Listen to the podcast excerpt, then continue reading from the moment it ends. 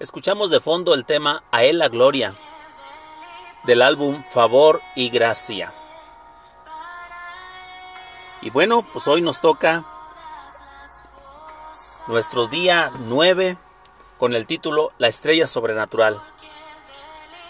Estamos en el camino hacia el pesebre, en estos 25 días de reflexión acerca de la Navidad, porque la Navidad es el nacimiento de Cristo para este mundo pero también en nuestros corazones. Y la palabra de Dios dice en Mateo capítulo 2, versículo 2, ¿Dónde está el rey de los judíos que ha nacido? Porque su estrella hemos visto en el oriente y venimos a adorarle. Amigo que me escuchas, iglesia, una y otra vez la Biblia confunde nuestra curiosidad en cuanto a cómo ciertas cosas sucedieron. Alguien dijo una ocasión, la Biblia tiene lo insuficiente para nuestra curiosidad, pero tiene lo suficiente para nuestra salvación. Y es que preguntas como ¿Cómo hizo esta estrella que los reyes magos llegaran desde el oriente hasta Jerusalén? La Biblia no dice que les guió, solo dice que vieron la estrella en el oriente y vinieron a Jerusalén. O la pregunta de cómo iba esa estrella delante de ellos en la corta distancia desde Jerusalén hasta Belén? ¿O cómo es que una estrella se detuvo sobre donde estaba el niño? Déjame decirte esta respuesta. No lo sabemos. Hay numerosos esfuerzos para explicarlo en términos de alineación de planetas o cometas o luces maravillosas, pero simplemente no se sabe. Y quiero animarte o exhortarte a no preocuparte con desarrollar teorías y hacerte cuestionamientos sobre cosas, eh, eh, detalles vanos, que tienen poco, poco o nada de significado espiritual. Quiero hacer quizás una generalización para advertir lo siguiente. Mire, los que se preocupan con cosas como de qué manera funcionó la estrella, cómo se dividió el mar rojo, ¿Existieron los dinosaurios, pastor? ¿O cómo era el maná? ¿Cómo es que sobrevivió Jonás en el vientre de pez? ¿Cómo es que la luna se convierte en sangre? ¿Eran tres los reyes magos? ¿Sí se llamaban Melchor, Gaspar y Baltasar? En fin, esta y otras tantas preguntas a veces quizás rondan en nuestra mente. Pero que no pase en usted, porque cuando pasa eso, nuestro enfoque se pierde de estar centrado en el Evangelio, quizás nos confundimos con cosas que están al margen del Evangelio. En lugar de centrarnos en lo en, en, el corazón del Evangelio, la santidad de Dios, la fealdad del pecado, la impotencia del hombre para salvarse, la muerte de Cristo, la justificación que tenemos por fe en Él, la obra santificadora del Espíritu Santo y el glorioso mensaje del regreso de Cristo y también del juicio final. Esos son aquellos temas en los cuales debe de estar centrada nuestra atención en el día a día.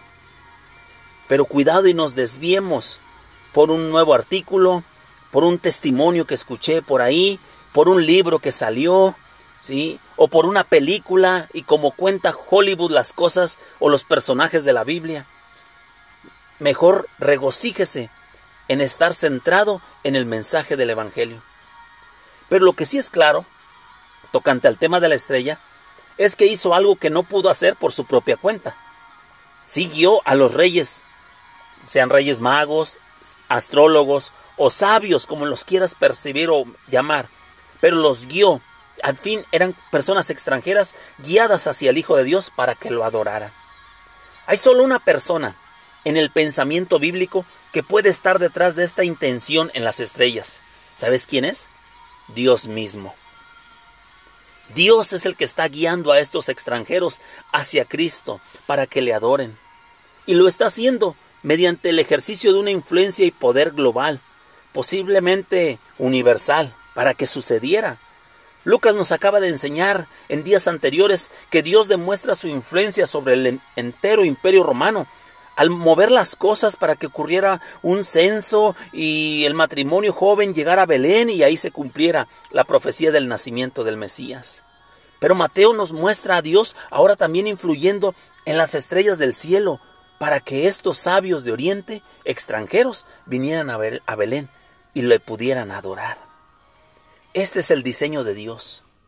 Él lo hizo. Todavía lo sigue haciendo, pues el deseo del Padre es que las naciones, todas las naciones, adoren a su Hijo. Esta es la voluntad de Dios para los que hay en tu trabajo, para los que son tus empleados, para los que son superiores que tú en el trabajo, que tus jefes, para tus vecinos. Esta es la voluntad de Dios para tus familiares. Porque Juan 4:23 dice, el Padre, tales adoradores, busca que le adoren. Al comienzo de Mateo todavía tenemos un modelo de ven y ve. Pero al final de Mateo, el modelo bíblico es id y decid. Los reyes magos vinieron y vieron. Ahora a nosotros nos toca ir y decir.